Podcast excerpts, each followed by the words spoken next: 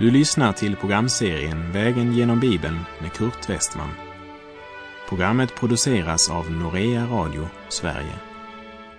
Vi befinner oss nu i profeten Joels bok. Slå gärna upp din bibel och följ med.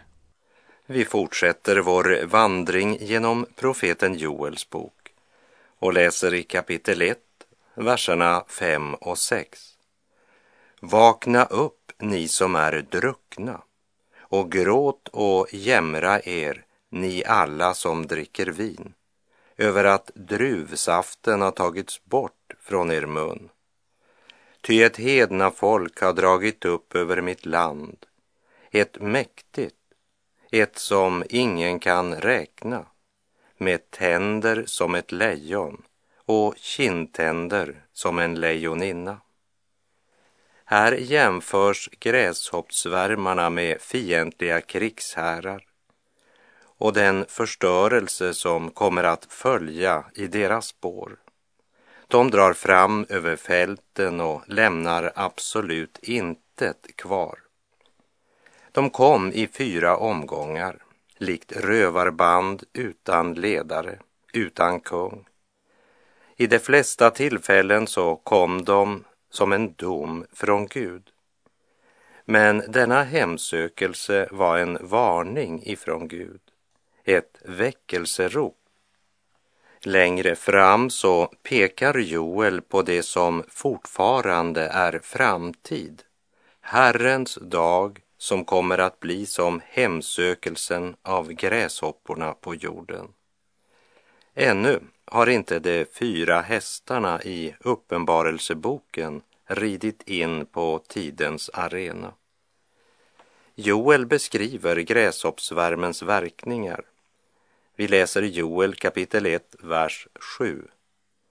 Det har ödelagt min vinstock och förstört mitt fikonträd, skalat dem nakna och kastat bort barken. Vita har grenarna lämnat. Till och med ett fikonträd är chanslös inför dessa insekter. All bark blev bortskalad så fikonträdet stod naket, avklätt och utelämnat till undergång. Joel ropar ut sitt budskap till folket för att säga vad de måste göra i denna nödstid. Han nämner tio saker som de ska göra. Det första är att ropa ut sin nöd, klaga. Vers 8.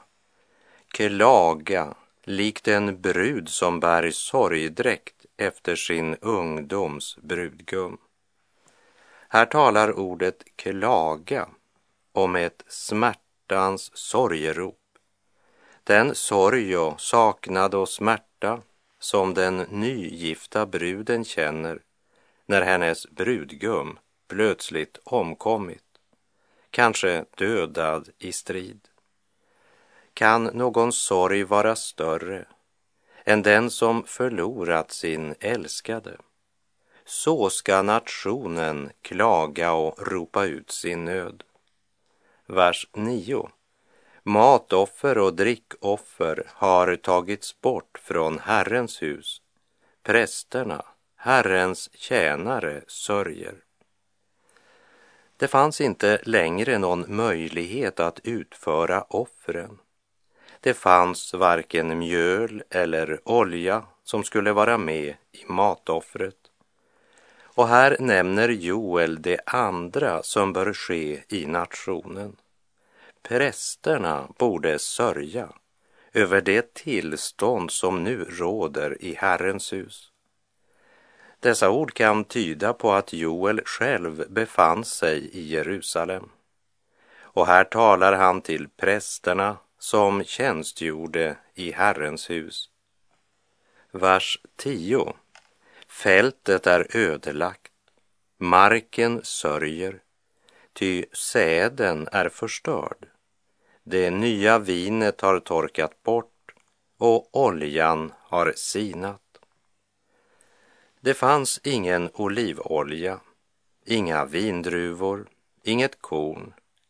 Tre livsviktiga förnödenheter var totalt utplånade.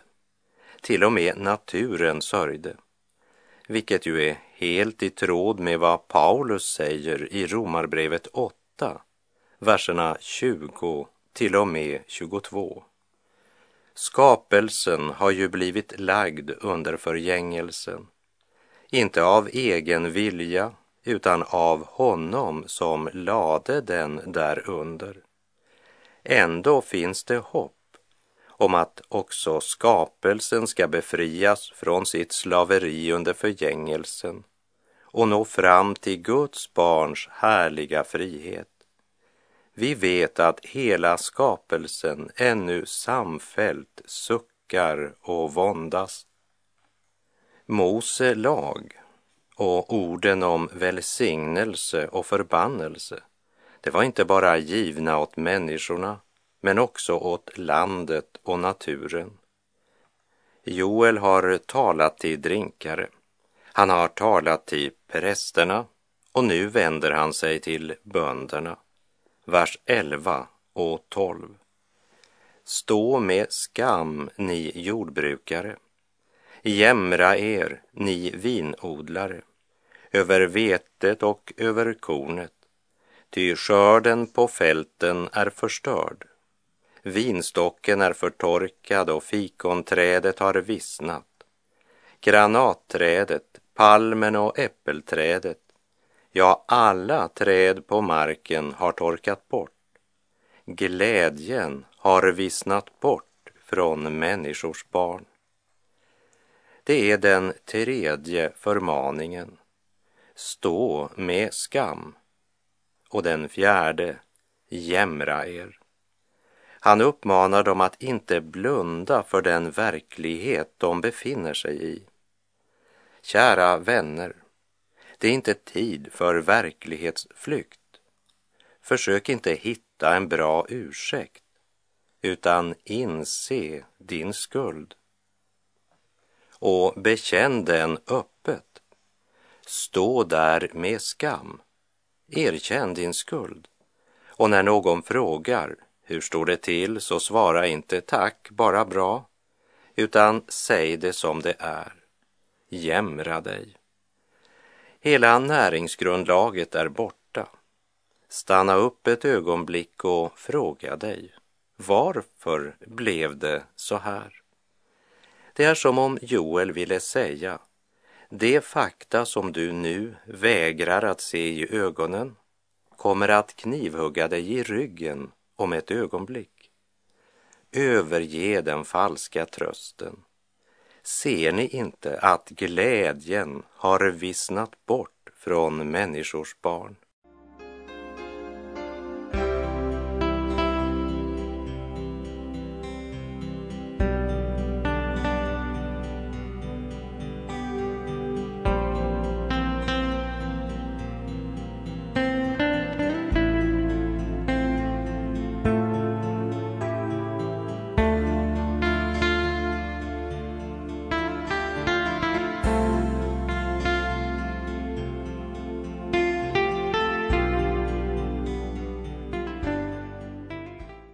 Det femte Joel nämner, det är att de ska klä sig i säcktyg. Vi läser Joel kapitel 1, vers 13. Klä er i säcktyg och klaga, ni präster. Jämra er, ni som tjänar vid altaret.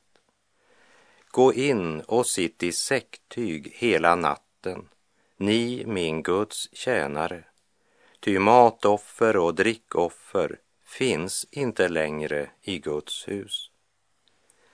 Än en gång så hänvänder sig profeten direkt till prästerna. De som tjänstgör i Herrens hus borde ju inse hur allvarlig situationen egentligen är och så klä av sig den officiella ämbetsdräkten, ödmjuka sig, klä sig i säcktyg. Klä er i säcktyg är det femte. Och för det sjätte, de ska gå in och sitta i säcktyg i Herrens hus hela natten. Prästerna kunde ju inte utföra den tjänst de var kallade att utföra, för de hade inget att ta av till offerordningarna som skulle utföras. Och genom profeten Joel låter han dem veta att det är något som är viktigare än de religiösa ceremonier och ritual. Och det är deras relation till Gud, deras hjärtan och folkets hjärtan. Alla har syndat och saknar härligheten från Gud, som Paulus uttrycker det i Romarbrevet 3, 23. Genom profeten Joel ber Herren dem om att göra något som han inte tidigare har bett dem göra. När Gud gav dem lagen genom Mose så gav han folket sju festdagar och gjorde klart för dem att de inte skulle komma med sorgset ansikte inför honom. Han ville att de skulle träda in i hans hus med jubel och med glädje i sina hjärtan. Har du lagt märke till att när de troende samlas så påminner det oftare om en begravning än om en glädjefest. Det ser ut som om alla världens bekymmer vilade på deras axlar samtidigt som man bekänner sig tro på honom som säger Detta har jag talat till er för att min glädje ska vara i er och för att er glädje ska bli fullkomlig. Som det står i Johannes 15, vers 11. Jag har sett massor av helgon som sitter som en staty på en stol och det kommer aldrig ett leende över deras läppar i Guds hus. Jag önskar att de hade kunnat glädja sig. Jag tror att det skulle göra dem gott. Det är så lite av den överflödande glädjen i Guds församling idag, precis som det var på Joels tid. Men varför säger Gud nu för första gången till sitt folk, jag vill att ni ska sörja, gråta och klaga.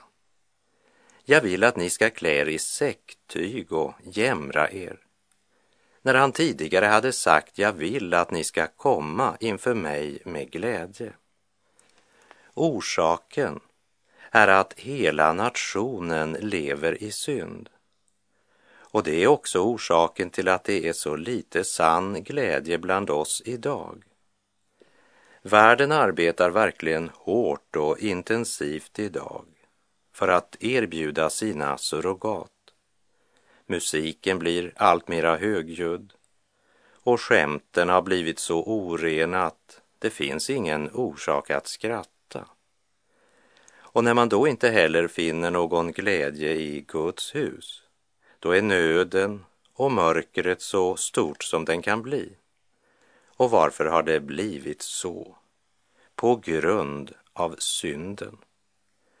Gud har berövat oss glädjen, eller rättare sagt, vi har själva berövat oss glädjen genom att vända Gud ryggen.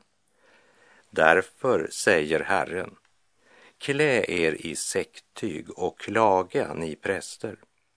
Jämra er, ni som tjänar vid altaret.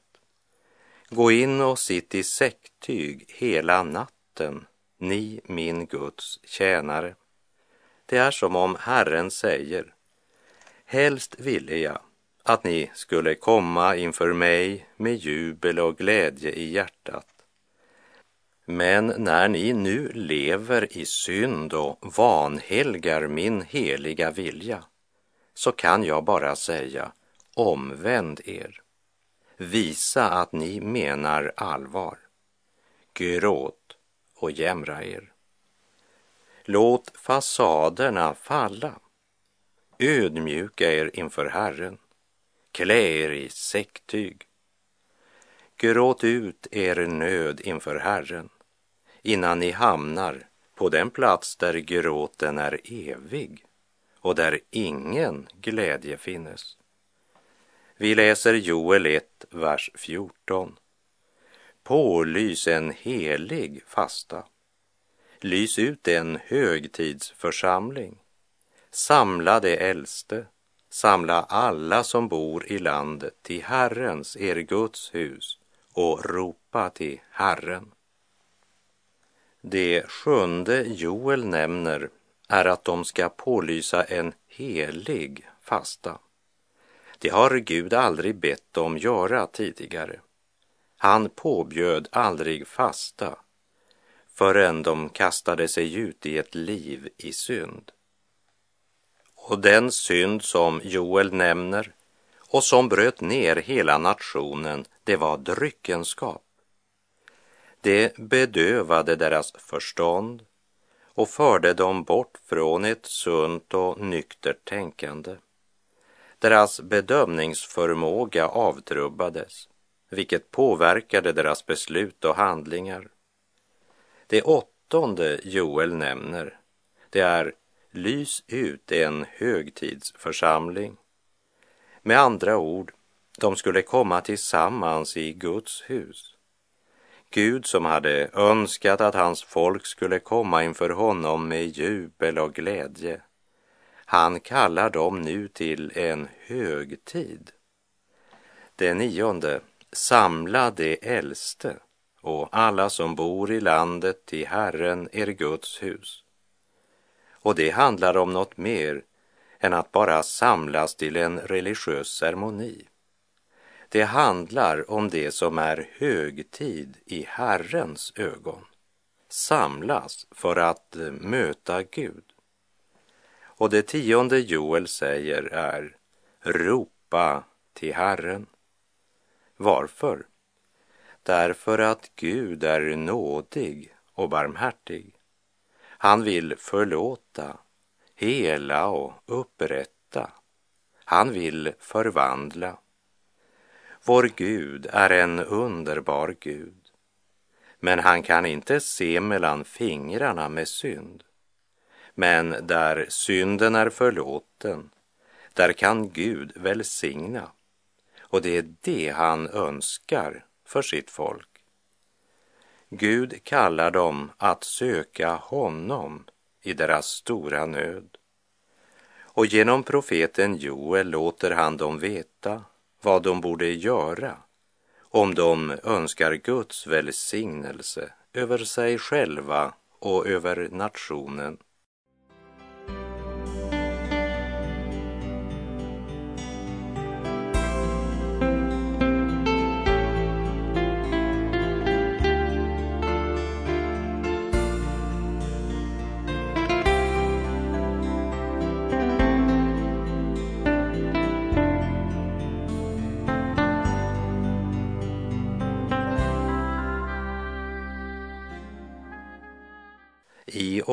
Vers 15 så kommer vi till det avsnitt där profeten ser helt fram till Herrens dag och på ett mästerligt sätt lyfts blicken från den lokala situationen med gräshopporna som plågar och helt till den dag då alla plågor upphör. Samtidigt som han i klartext låter oss veta att det blir en fruktansvärd dag för den som valde synden och orättfärdigheten. Joel kapitel 1, vers 15. Ve oss, vilken dag! Ty Herrens dag är nära, som förödelse från den allsmäktige kommer den. Ve oss, vilken dag! Vilken dag är det du talar om, Joel? Ty Herrens dag är nära. Som förödelse från den allsmäktige kommer den. Som en liten illustration, en skiss eller en svag antydan av vad som väntar syndaren i framtiden, så kom denna lokala händelse som drabbat dem genom gräshoppsvärmarna. Förödelsen som drabbat dem är en varning, en illustration av Herrens dag som en gång ska komma, vare sig människan vill tro det eller inte. Det borde ha fått folket att vakna upp. Joel ska nu låta dem veta något om framtiden, vad som skulle komma och som Gud hade lovat David, nämligen ett kungarike. David skulle uppresas för att regera i det riket. Krigen skulle ta slut och det skulle bli en fredstid på jord. Alla profeterna talade om detta, men de talade också om det som Joel här förkunnar, Herrens dag som skall komma. Och med detta budskap stadfäster Joel att uppropet att utlysa en helig högtid verkligen var berättigad. Herrens dag måste förstås i kontrast till de andra dagarna Bibeln talar om. Du och jag lever idag i det som skriften kallar för människans dag, som började med Nebukadnessar och Herren Jesus kallade det för hedningarnas tider. Han sa i Lukas 21.24 Jerusalem kommer att trampas ner av hedningarna tills hedningarnas tider är fullbordade. Idag är det människan som fäller avgörelserna och domarna. Vi appellerar eller överklagar till högsta domstolen, men vi vänder oss inte till Gud. Honom har vi helt glömt. Hans namn används bara till att svära och tanklöst utropa Herregud. Gud nämns bara till Guds bespottelse.